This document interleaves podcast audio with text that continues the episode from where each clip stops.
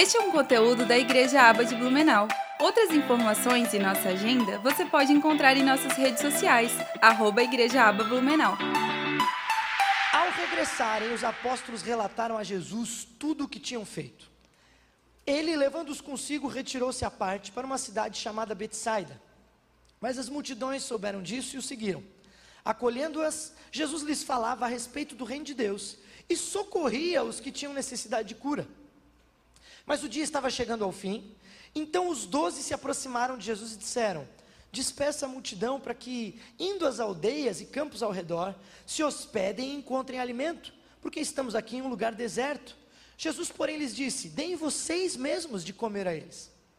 Os discípulos responderam: Não temos mais que cinco pães e dois peixes, a não ser que nós mesmos vamos e compremos comida para todo esse povo.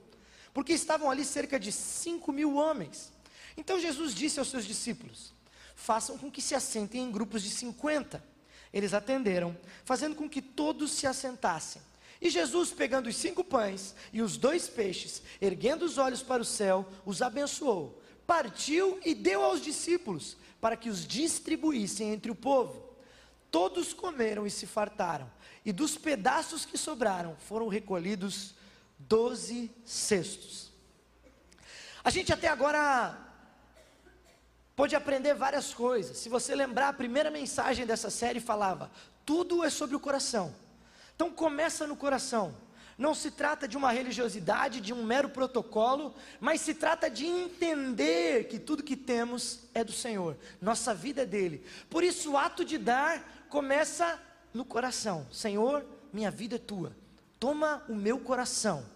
No segundo, na segunda mensagem, nós aprendemos um pouquinho sobre dízimos e primícias, entendendo, não apenas porque alguém pede aqui no culto, mas entendendo o princípio que está por trás de dizimar, de separar para o Senhor uma parte, mais do que isso, primiciar, dar primeiro a Ele. Nós entendemos isso na segunda mensagem. Na terceira mensagem, o pastor Haroldo falou sobre generosidade, nos preparando para o culto da generosidade, mas falando sobre essa característica generosa de Deus e que se refere ao nosso DNA também.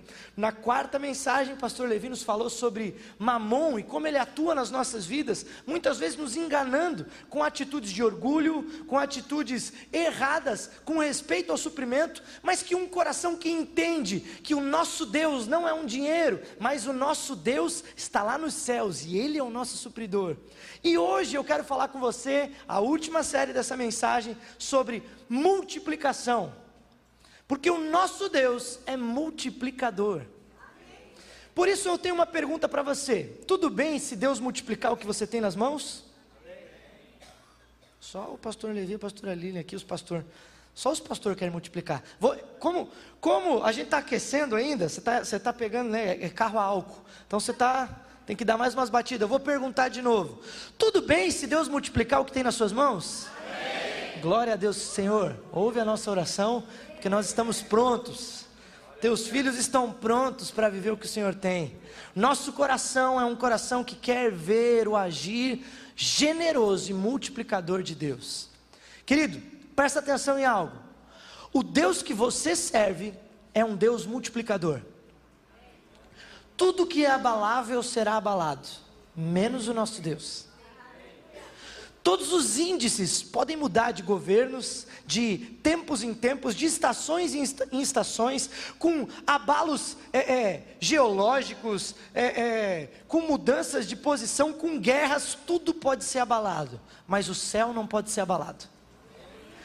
E a forma de, do nosso Deus operar é uma forma que às vezes não faz sentido para nós, mas não é porque não faz sentido para mim ou para você que o nosso Deus para de trabalhar.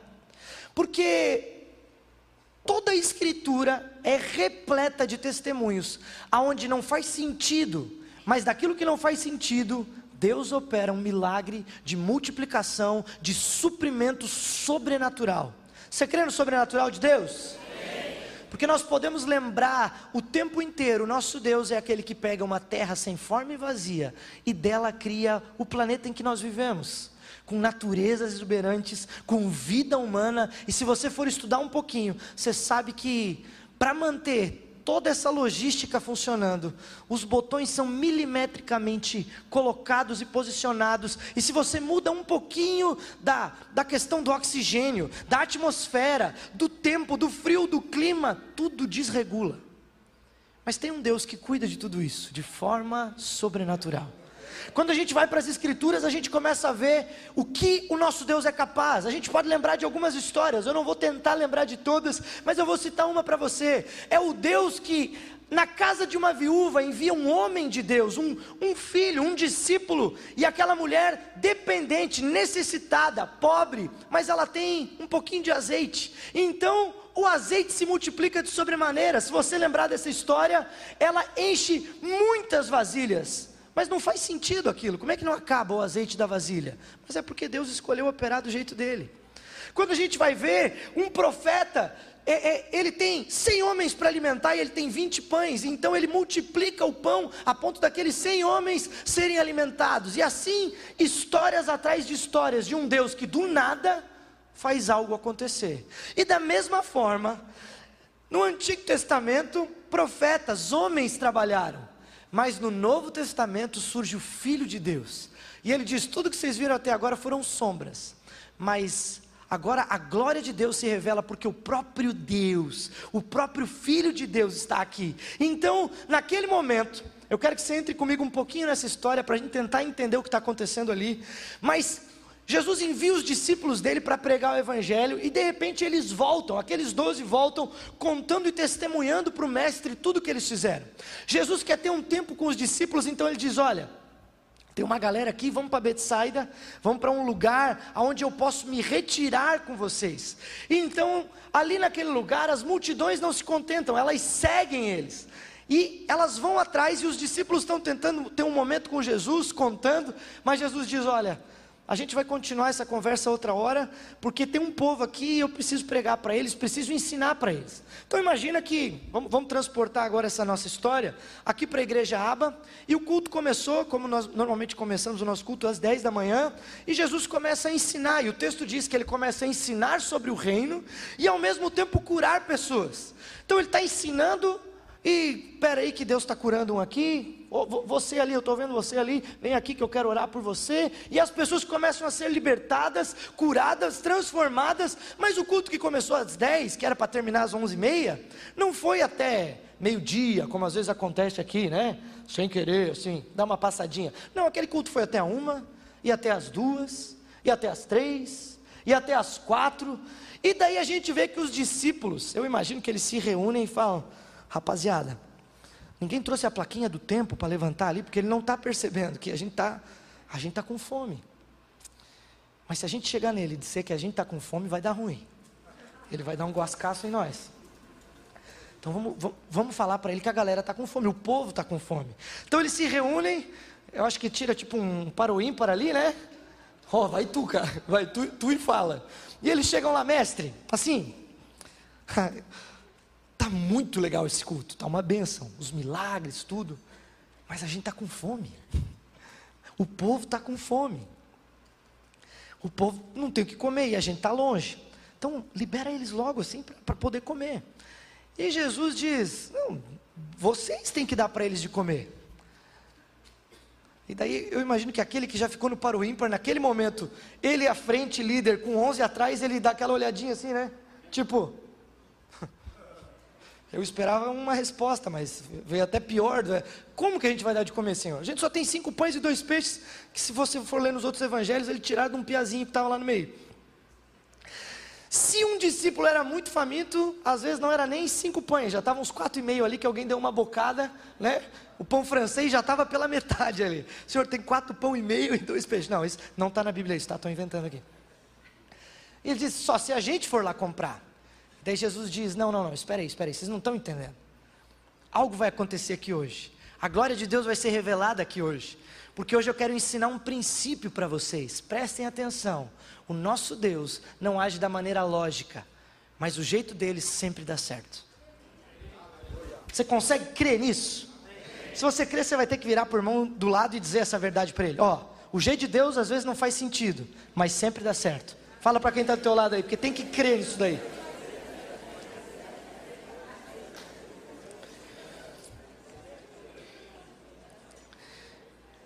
Deus pode multiplicar tudo, mas primeiro a gente precisa trazer para Ele o que a gente tem. E aqueles discípulos, sem entender, estão trazendo um princípio: Senhor, é isso que a gente tem. E ele diz: então tá bom, vamos lá. Tomando os cinco pães e os dois peixes e olhando para o céu, deu graças e o partiu. Em seguida, entregou aos discípulos para que eles servissem ao povo. Jesus estava dizendo: traga primeiro para mim e vocês vão ver a multiplicação acontecer. Você lembra de algum princípio que a gente já falou aí na série?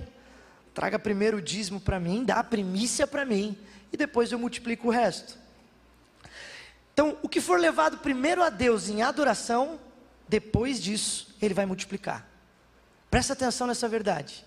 O que levamos primeiro a Deus em adoração, depois ele multiplica. Nós precisamos entender isso. Isso transforma a nossa vida. Isso é uma atitude de fé. Te falta tempo hoje? Entrega o tempo que tu tem para Deus em adoração e depois ele multiplica o resto. Te falta hoje algum recurso? Entrega o que tu tem primeiro para Deus e depois ele multiplica o resto.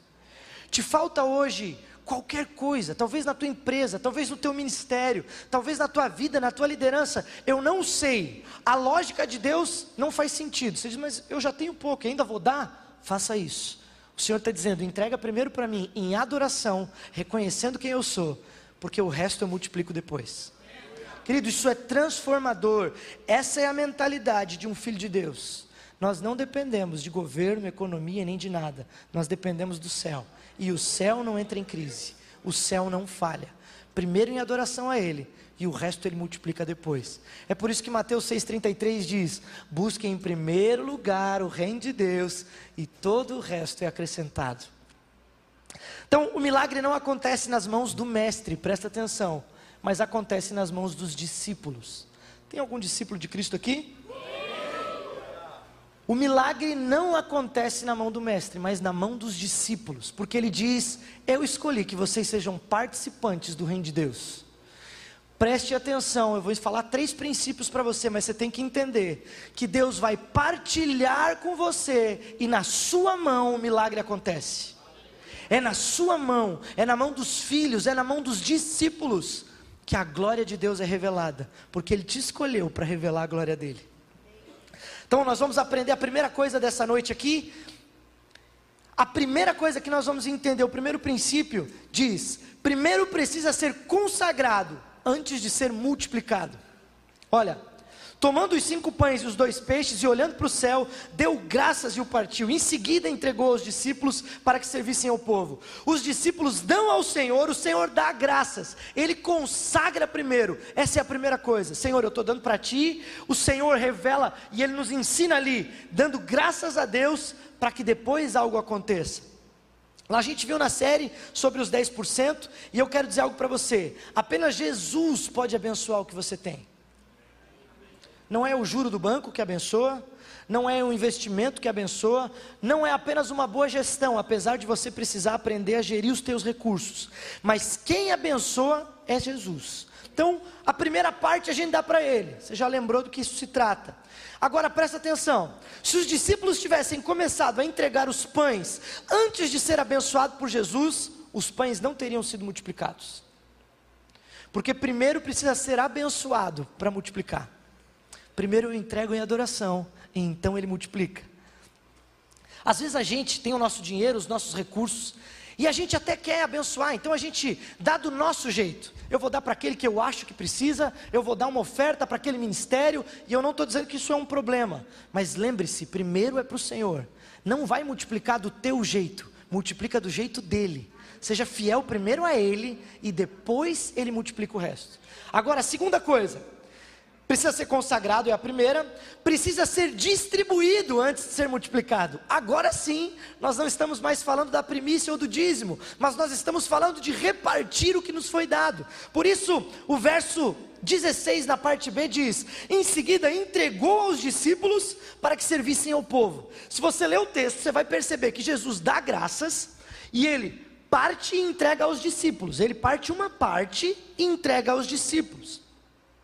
Então, para ser abençoado, primeiro a gente dá para o Senhor e depois nós precisamos repartir com o próximo. Se os discípulos tivessem comido o pão, não teria multiplicado. Você está entendendo essa verdade?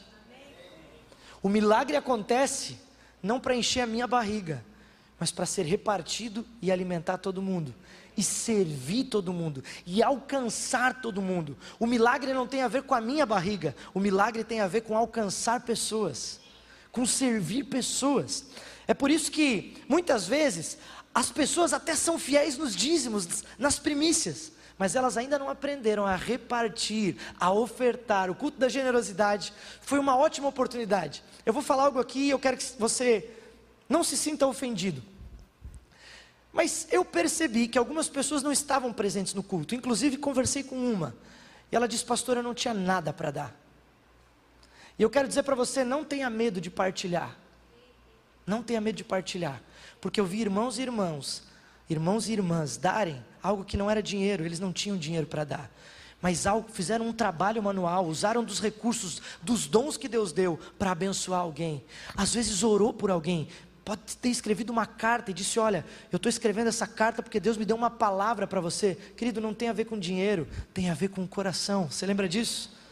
Por isso, generosidade, para de vincular aquilo que você acha e começa a entrar na lógica de Deus. O pouco que você tem, o pouco que você tem, cinco pães, dois peixes, o pouco que você tem, partilhe, porque o milagre acontece nisso.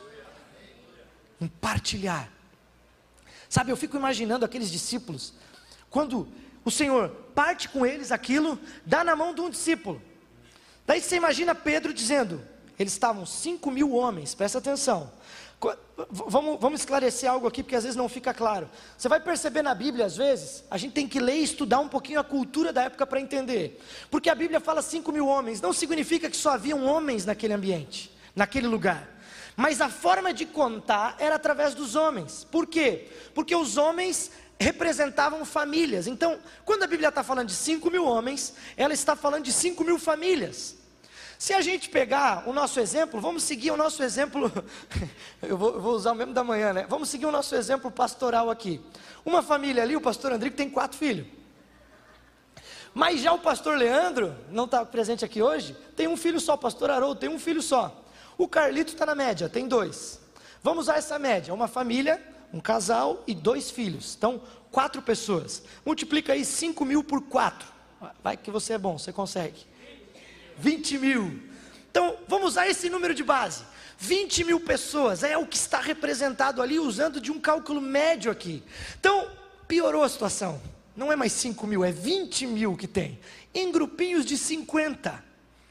E daí Jesus parte o pão, entrega na mão do Pedrinho, e o Pedrinho sai e olha para aquele grupo de 50 sentados, olha para o pão, e eu consigo imaginar, se ele fosse que nem eu, porque eu acho que ele ia, eu ia fazer igual ele, eu ia pegar um pãozinho, talvez do tamanho da nossa ceia, assim, ó, um pouquinho para ti, um pouquinho para ti.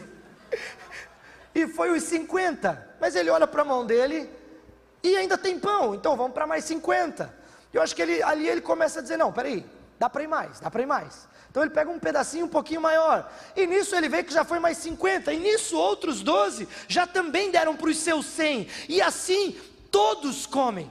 Sabe, hoje de manhã eu lembrei de um testemunho, mas não sabia contar. Quando cheguei em casa, eu tive que pedir para a Gabi melhorar. Então, vocês que estão à noite vão ter o testemunho melhorado. Quem estava de manhã, assista no YouTube depois o culto da noite para assistir melhor. Mas o Lucas Hayashi e a Jaqueline Hayashi da igreja Zion estiveram aqui dando uma capacitação para o Ministério Infantil e eles contaram um testemunho. Eles têm o período deles na escolinha, como nós temos aqui, e aquele culto começou a se estender. Os pais estavam aqui, as crianças lá. O culto começou a se estender. E as crianças estavam com fome. E eles estavam lá, os professores já não sabiam mais o que fazer. E de repente o menininho diz: Professora, era, era a Jaqueline Hayashi que estava naquela aulinha. Eu tenho aqui um pacote de baconzitos.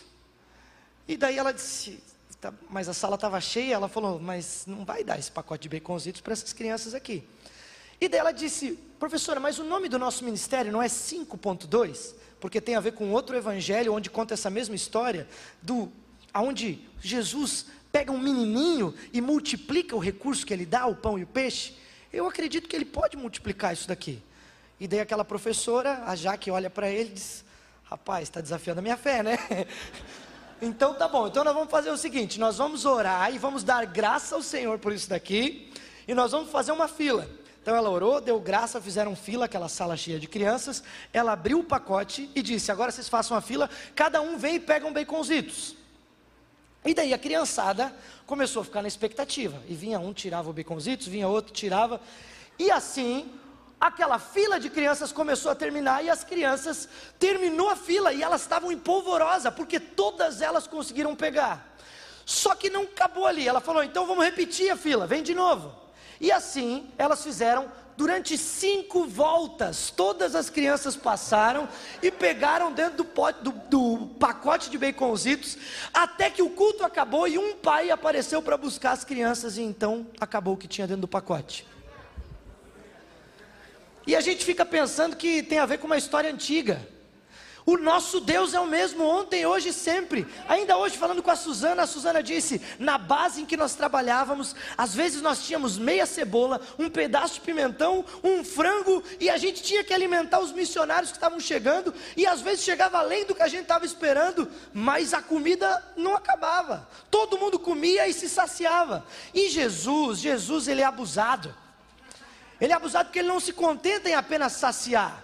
Porque depois que a gente consagra ao Senhor primeiro, a gente aprende a repartir, a gente tem que testificar o milagre em abundância. Ele não faz sobrar um pouquinho, ele faz sobrar 12 cestos. Olha, pode ter várias interpretações para isso daí. É, vamos estudar números na Bíblia, mas eu acho que Jesus estava dizendo assim: ó, vocês 12 aí que me seguem mais de perto, é um para cada um de vocês lembrar o que aconteceu hoje. Então leva um cesto cheio desse e nunca mais esqueça: a glória de Deus foi escolhida para se revelar através de vocês. Basta crer, basta entender e viver os princípios do Senhor. Por isso, hoje eu estou diante aqui de discípulos que entenderam que os recursos não foram para ser represados na sua vida, mas Deus quer te dar para que se multiplique na tua mão, para que a glória de Deus seja revelada aos outros. Talvez hoje você diga, pastor, eu tenho pouco, não tem problema, Ele não quer que você seja suficiente, porque Ele é suficiente, então Ele está te dando pouco, e Ele diz: Você tem coragem de partir isso com quem precisa? Porque você vai ver o milagre acontecer. Você tem coragem de servir alguém com o pouco que você tem? Com o carro que você tem, com a casa que você tem. Essa, nós estávamos ontem conversando com o pastor Aloysio, e o pastor Aloysio contou a história de um pastor americano que escreveu um livro esse pastor se chama Rick Warren, ele escreveu o livro Uma Vida com Propósitos, e depois que ele escreveu esse livro, na terceira semana após o lançamento, ele era um pastor normal, de uma igreja normal, com um estilo de vida normal. Caiu um cheque para ele dos royalties, do, do, do, do, que ele tinha vendido. Da, e aquele livro foi uma febre nos Estados Unidos, e até hoje é um livro muito bem vendido. Nas primeiras três semanas, pingou um cheque na conta dele de 3 milhões. E ele disse que ele foi acessar o extrato bancário e ele disse: Meu Deus, o que está acontecendo aqui? Normalmente é 3 zero, um número mais 3 zerinho, no máximo, né? É, é, é mil, é alguma coisa assim. Mas tem muito zero aqui. E ele disse que falou para a esposa dele o que aconteceu. E ela, os dois ficaram assustados com aquilo. E ele perguntou: o que, que nós vamos fazer com esse dinheiro? E ela disse que olhou para ele e falou: vamos comprar uma casa melhor. E ele disse que olhou para ela e falou: não pode ser desse jeito. Porque ou esse dinheiro é usado para a glória de Deus, ou ele vai destruir a nossa vida. Pega o que o Senhor quer te falar nessa noite. Ou a gente usa isso para a glória de Deus, ou esse dinheiro acaba com a gente.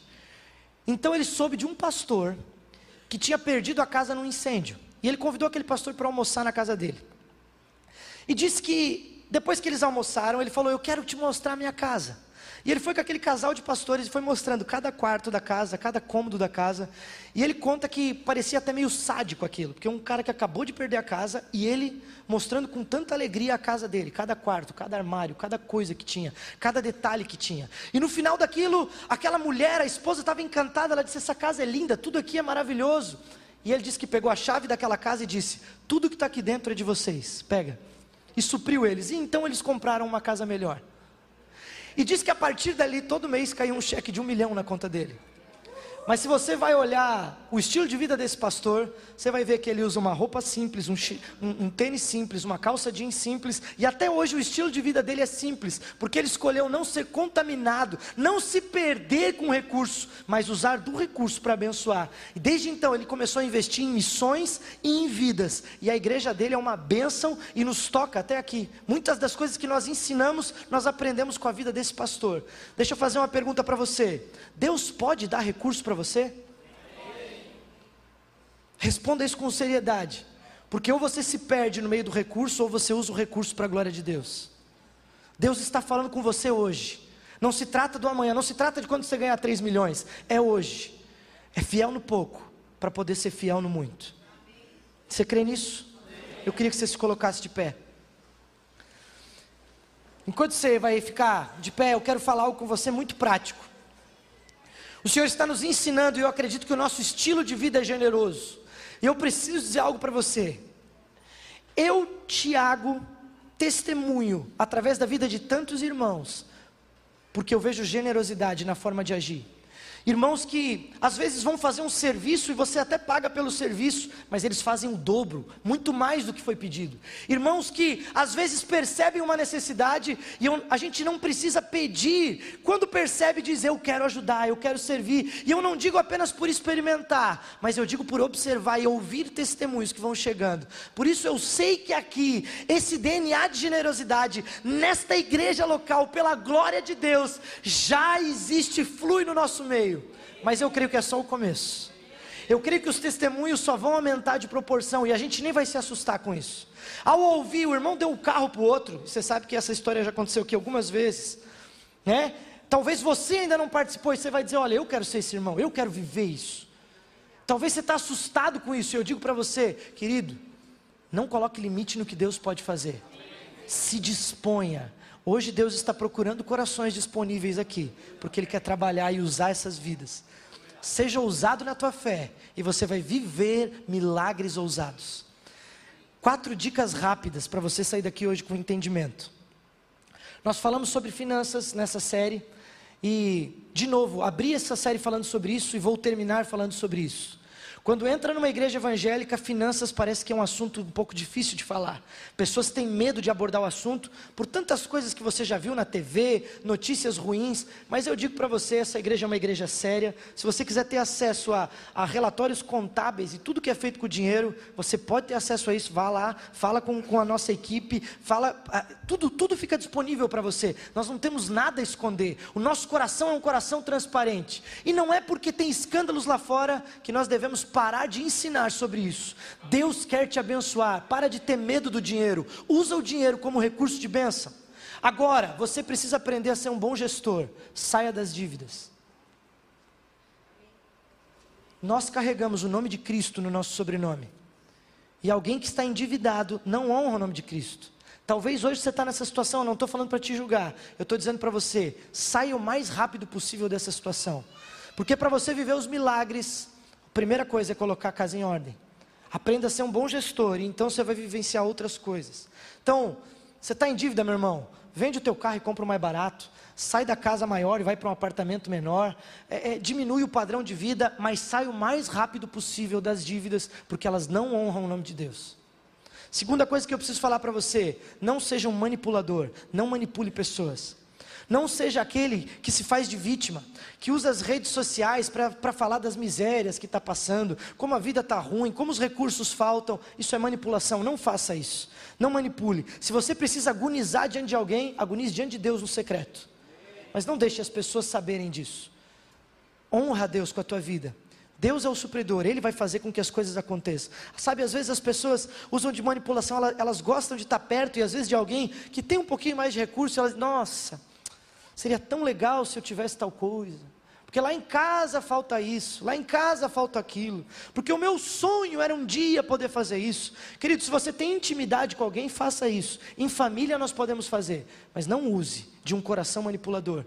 A palavra manipulação tem a mesma raiz de bruxaria. Não use de manipulação, Deus não se agrada disso. Três, não use de uma vida de ostentação. Isso não honra a Deus. Ostentação não é o padrão de Deus. O padrão de Deus é um padrão simples de humildade. Você pode ter boas coisas. Não se trata de ter uma vida miserável. Tenha boas coisas, seja próspero, mas não ostente. Esse não é o caráter de Cristo. Ah, eu vou postar nas redes sociais, no lugar caro, o carrão que eu comprei, a viagem que eu fiz. Querido, isso não honra a Deus. Você sabe o coração certo de postar. Então, pergunte ao Espírito Santo: devo postar ou não devo postar? Você vai saber, tá? Confia. Ele é o melhor conselheiro. Última coisa: pratique uma vida de doação.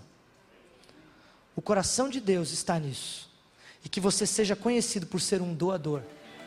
Amém? Este é um conteúdo da Igreja Aba de Blumenau. E para acessar em vídeo é só procurar em nosso canal do YouTube. Outras informações e nossa agenda você pode encontrar em nossas redes sociais, arroba Igreja Aba Blumenau. Que Deus te abençoe!